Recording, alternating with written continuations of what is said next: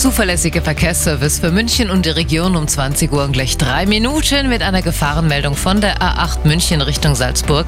Zwischen Traunstein, Siegsdorf Ost und Neukirchen immer noch ein Fahrzeug, das liegen geblieben ist. Die rechte Spur ist blockiert. In der Gegenrichtung A8 Salzburg Richtung München zwischen Neukirchen und Traunstein, Siegsdorf Ost, auch da ein Pannenfahrzeug.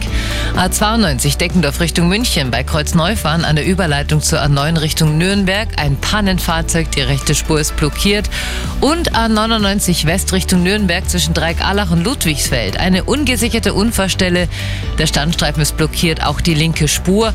Und Personen sind auch noch auf der Fahrbahn. Geben Sie mir da bitte besonders Obacht. Dann noch für Sie die aktuellsten Blitzer in München und der Region.